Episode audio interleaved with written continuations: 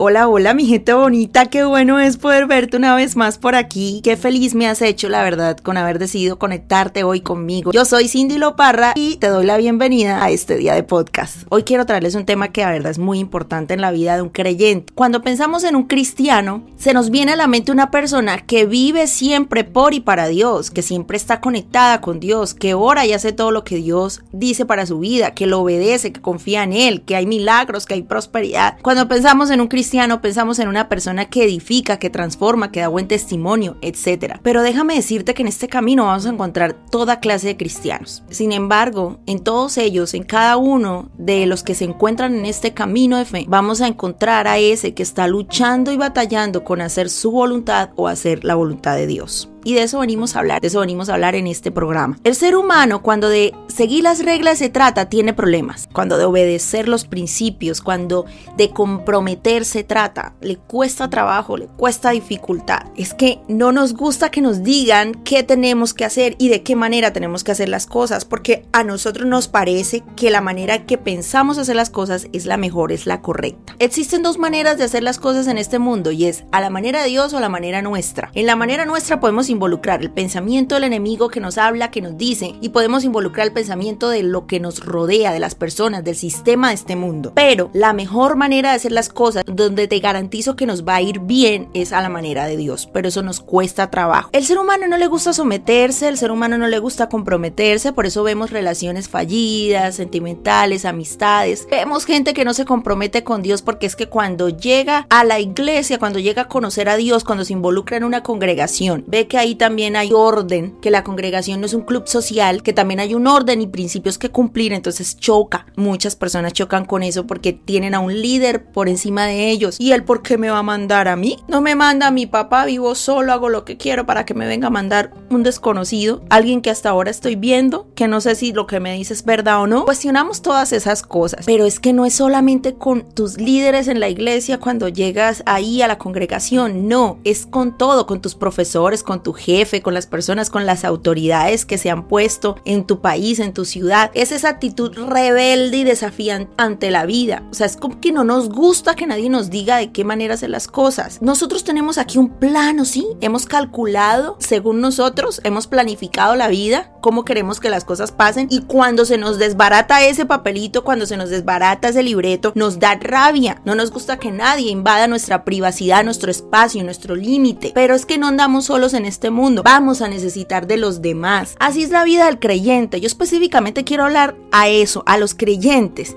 Si tú eres nueva persona en Cristo que me estás escuchando, debes saber que en este camino te vas a encontrar con personas que están sobre ti, no para pisarte, no para humillarte, no, sino porque son personas puestas por Dios para edificar tu vida y para enseñarte. Son personas que Dios ha puesto para guiarte en este camino. Experimentamos una ansiedad tremenda en nuestra vida cuando soltar el control se trata, porque es que de verdad no queremos que nos invadan, no queremos que vengan a mandarnos, a imponernos cosas. Por eso hoy quiero decirte que soltando control de tu vida, dejándolo todo en manos de Dios, te va a ir perfectamente bien, porque en Dios está nuestra seguridad. Bajo su voluntad está asegurada nuestra vida, nuestros sueños, nuestros proyectos, el propósito con el que estamos en esta tierra. No podemos manejar todo a nuestro antojo, pero creemos que sí. Tenemos una autonomía que no queremos que nos roben, pero no sabemos, mi gente, por más que tratemos de pronosticar, de planear las cosas en esta vida, no podemos, no tenemos el control. Tenemos día a día, no podemos anticiparnos a muchas cosas. Nosotros decimos, mañana voy a hacer esto y aquello, pero no sabemos si en realidad eso es lo que va a pasar. Existen riesgos cuando queremos hacer las cosas a nuestra manera y como nos da la soberana voluntad a nosotros. Estamos en un riesgo de que las cosas nos salgan mal, de que los planes se nos dañen. Sé que hay muchas personas que están en este momento conectados con nosotros, que las cosas no han salido muy bien, dices tú, me he equivocado siempre en el amor, me va mal en los negocios, he hecho estas cosas mal porque todo me sale mal, fracaso, me equivoco, voy de error en error. Pues una de esas cosas que vas de error en error es porque has hecho todo sin consultar a Dios. Tenemos la triste maña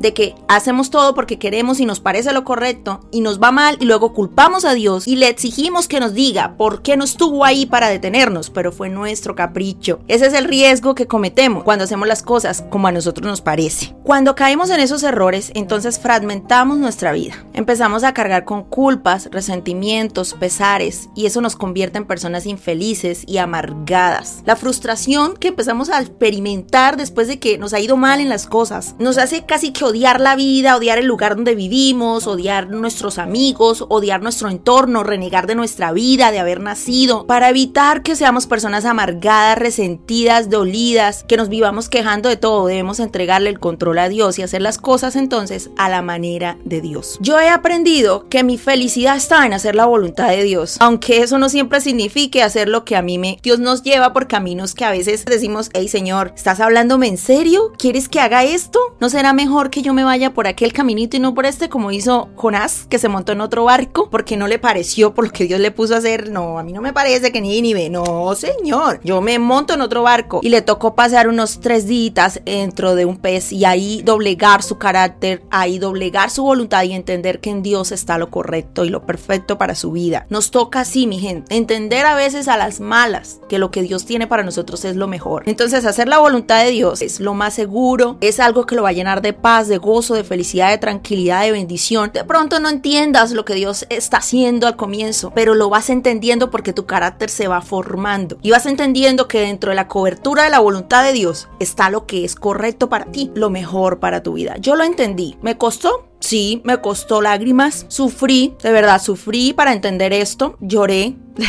no quería. Yo personalmente decía, no, pero la voluntad de Dios debe doler, la voluntad de Dios me da miedo, pero luego entendí que lo que Dios quiere para mi vida es bueno, agradable y perfecto, que lo que Dios ponga en mi vida me va a servir, me va a ayudar y me va a agradar. Va a ser y es lo mejor, aunque en principio no lo entienda. Dentro de la cobertura de la voluntad de Dios, hasta lo malo ayuda para bien, pero eso no lo podemos entender así nomás. Y sabemos que Dios hace que todas las cosas cooperen para el bien de quienes lo aman y son llamados según el propósito que Él tiene para ellos. Tú amas a Dios, Él va a hacer que todo coopere para bien en tu vida. ¿Por qué? Porque tienes un propósito. Eso lo debemos entender perfectamente. Aún lo malo, lo triste, lo incómodo, cuando estás metido con Dios, cuando lo amas, cuando le sirves, cuando te entregas a Él con pasión, cuando le obedeces, cuando confías en Él, cuando Dios es tu todo, él hace que todo lo que te pasa coopere para bien, que todo lo que pase te ayude, te bendiga. A veces como seres humanos queremos solucionarlo todo ya, queremos verlo todo perfecto. Ser cristiano no se trata de estar rodeado de una vida perfecta, vuelvo y te lo repito. El cristiano pasa cosas duras, procesos y pruebas duras, difíciles. Pero lo principal que un cristiano debe saber y que nunca debe olvidar es que Dios está ahí en todo y que Él hace que las cosas cooperen para el bien de los que lo aman y son llamados conforme a su propósito. Fuiste llamado con un propósito por Dios. Lo amas, entonces todo lo que te pase te va a ayudar a bien. ¿Qué pasa entonces? ¿Por qué tenemos miedo a hacer la voluntad de Dios? ¿Por qué dudamos? ¿Por qué tenemos que vacilar tanto a la hora de obedecer a Dios y entender que Él nos ama? Porque no lo conocemos, porque no sabemos quién es Dios, porque en realidad no lo amas tanto como dices, porque te ha faltado un proceso y te ha faltado intimidad, te ha faltado conocer a Dios. Tú le entregas algo de valor tuyo a una persona en la que confías, una persona que conoces de años, tú sabes que esa persona te ha demostrado fidelidad, lealtad, confianza, responsabilidad y tú le entregas algo de valor a cuidar porque sabes todo eso. Dios no te ha demostrado que Él es bueno o tú no lo has querido ver porque quieres que todo pase como tú quieres y como no ha pasado como tú quieres, Dios es malo, Dios no me ayuda. No, ahí mismo en esa cita de Romanos 8 dice, y el Padre, quien conoce cada corazón, sabe lo que el Espíritu dice porque el Espíritu intercede por nosotros, los creyentes en armonía con la voluntad de Dios. Tienes al Espíritu Santo para ayudarte a entender, a obedecer la voluntad perfecta de Dios, porque Él conoce cada corazón. Y cuando el Espíritu Santo ora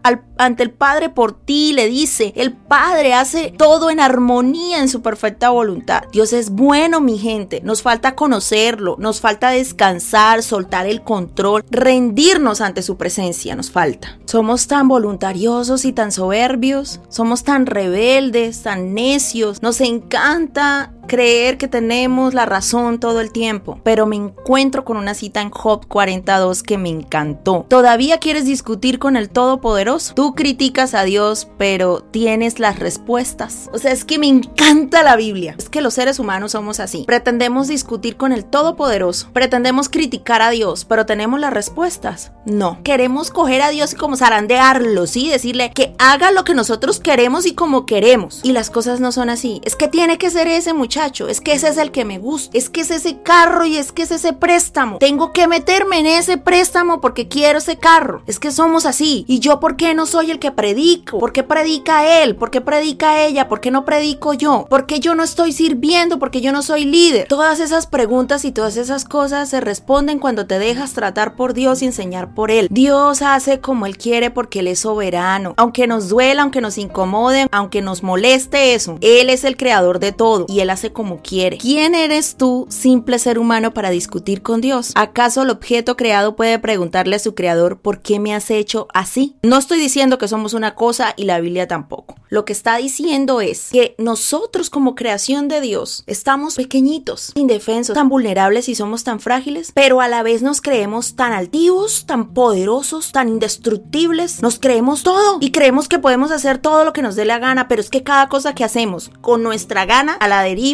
así libre, trae consecuencias, trae dolor, trae daño a nuestra vida y luego si nos quejamos de por qué me va así, culpa de Dios, toda la culpa la tiene Dios. No, muchas cosas son tu responsabilidad y lo debes entender. Que aún siendo cristiano, aún sirviendo dentro de la congregación, te está yendo mal porque eres soberbio, rebelde y necio y no te dejas enseñar. Porque cuestionas todo a tu alrededor, incluso las personas que Dios ha puesto ahí para guiarte. Dios lo puede todo y nadie puede detenerlo. Dios hace como quiere y lo que Él quiere es lo mejor para sus hijos. Pero nosotros a veces no lo comprendemos. Nos metemos en la cabeza ideas locas y, y vamos por ahí con esa actitud en vez de soltar, soltar, rendirnos, despojarnos de todo ese orgullo y dejar que Dios actúe en nuestra vida como Él quiere. Y vas a ver y vas a experimentar lo bueno en tu vida. Los pensamientos de Dios para nuestra vida son buenos. Sus pensamientos son tan altos, más altos que los nuestros. Mi gente, Dios no sabe hacer cosas malas. Dios no hace cosas dañadas ni incompletas. Dios lo hace todo bueno. Todo es bello. Todo está bien hecho por Dios. Todo está en su punto. Justo cuando lo necesitamos. Dios está ahí. Pensamientos de bien y no de mal para darnos ese futuro y ese bienestar que esperamos. Pero que busquemos a Dios, rindámonos ante Él. Sus pensamientos, mucho más altos que los nuestros, muchísimo más. Mis pensamientos no se parecen en nada a sus pensamientos, dice el Señor. Y mis caminos están por encima de lo que pudieran imaginarse. Pues así como los cielos están más altos que la tierra, así mis caminos están más altos que sus caminos. Y mis pensamientos más altos que sus pensamientos. Dios es tan hermoso, mi gente, y tiene tantas cosas buenas escritas para nosotros en su libro. Descansemos en Dios. Nadie mejor que Dios quien nos creó, quien nos diseñó, que escribió nuestros días para entender qué es lo que necesitamos, qué es lo que encaja perfectamente en nosotros. Yo leo este salmo y me enamoro de Dios. Me hace sentir tan especial, tan importante. Me hace sentir que estoy metida en el corazón de Dios y quiero que tú sientas lo mismo. Oh Señor, Has examinado mi corazón y sabes todo acerca de mí. Sabes cuándo me siento y cuándo me levanto. Conoces mis pensamientos aún cuando me encuentro lejos. Me ves cuando viajo y cuando descanso en casa. Sabes todo lo que hago y sabes lo que voy a decir incluso antes de que lo diga, Señor. Vas,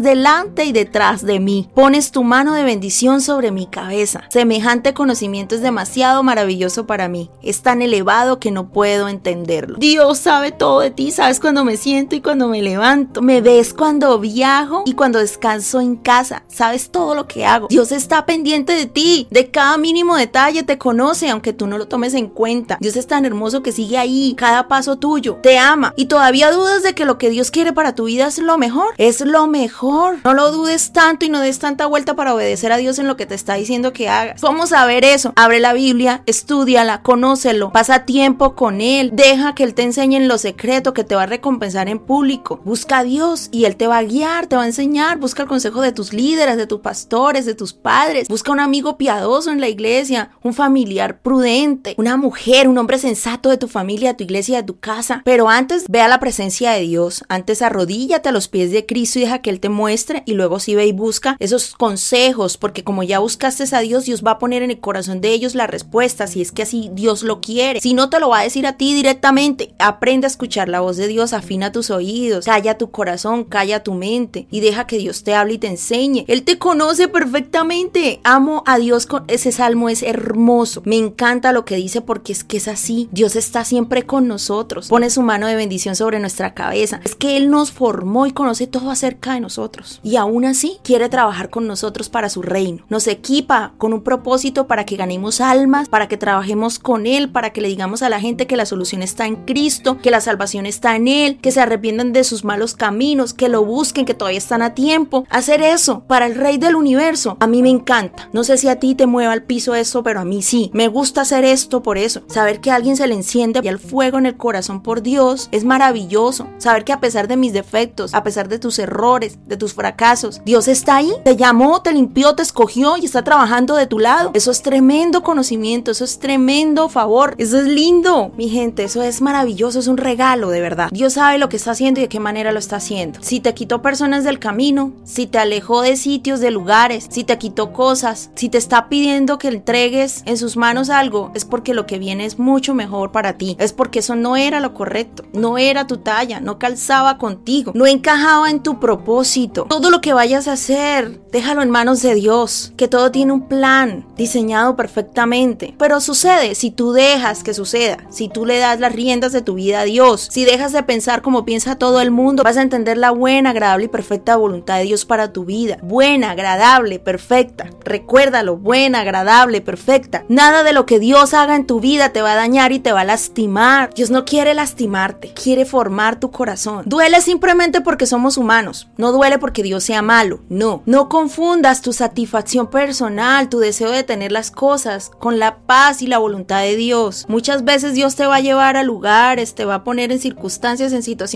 que van a ser un poquito incómodas, difíciles. No nos va a agradar mucho a veces al principio, pero es lo mejor. Entendamos eso y comencemos a depender de Dios en todo, en nuestras emociones, que Él tome el control de todas las cosas. No discutamos tanto con Él porque nadie puede decirle a Dios qué hacer y qué no hacer. Nadie puede reclamarle a Dios. ¿Quién soy yo para intentar responder a Dios o incluso razonar con Él? Aunque yo tuviera la razón, no tendría ninguna defensa. Solo podría rogar misericordia. Aquí está Job hablando y reconociendo que Él no puede discutir con Dios. Nosotros no tenemos la razón. Y qué bueno es darnos por vencidos ante la presencia de Dios. Con este tema yo quise dejar en tu corazón sembrado ese deseo, ese anhelo por hacer la voluntad de Dios, por confiar en lo que Él tiene para tu vida, por soltar el control, por desprenderte y dejar la soberbia de lado, la necedad, la terquedad y comenzar a hacer todo a la manera de Dios. Ahí estás seguro, estás protegido. En la voluntad de Dios está tu felicidad, está tu gozo, está tu paz. Difícil de entender, sí, a veces cuesta años entender eso, pero es que en manos de Dios estamos bien y a su debido tiempo cuando tu carácter sea formado, vas a ir apreciando cada bendición que Dios te va a dar, incluso esas que no te va a dar, porque los no de Dios resultan ser mucho más positivos a veces que un sí. Detrás de un no de Dios viene una bendición. Yo entendí que detrás de los no de Dios hay un regalo escondido, hay una sorpresa, hay algo que va a beneficiar mucho mi vida. Lo entendí. Lo digo con una sonrisa hoy,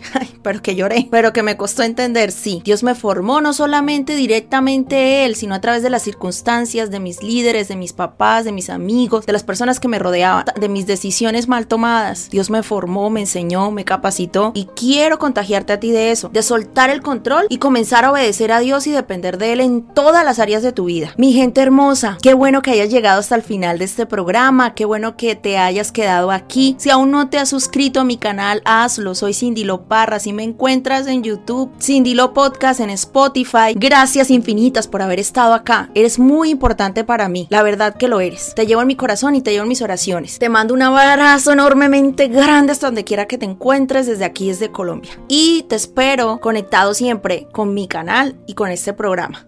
Un beso enormemente grande para ti. Nos vemos. Bye. Chao, mi gente bella.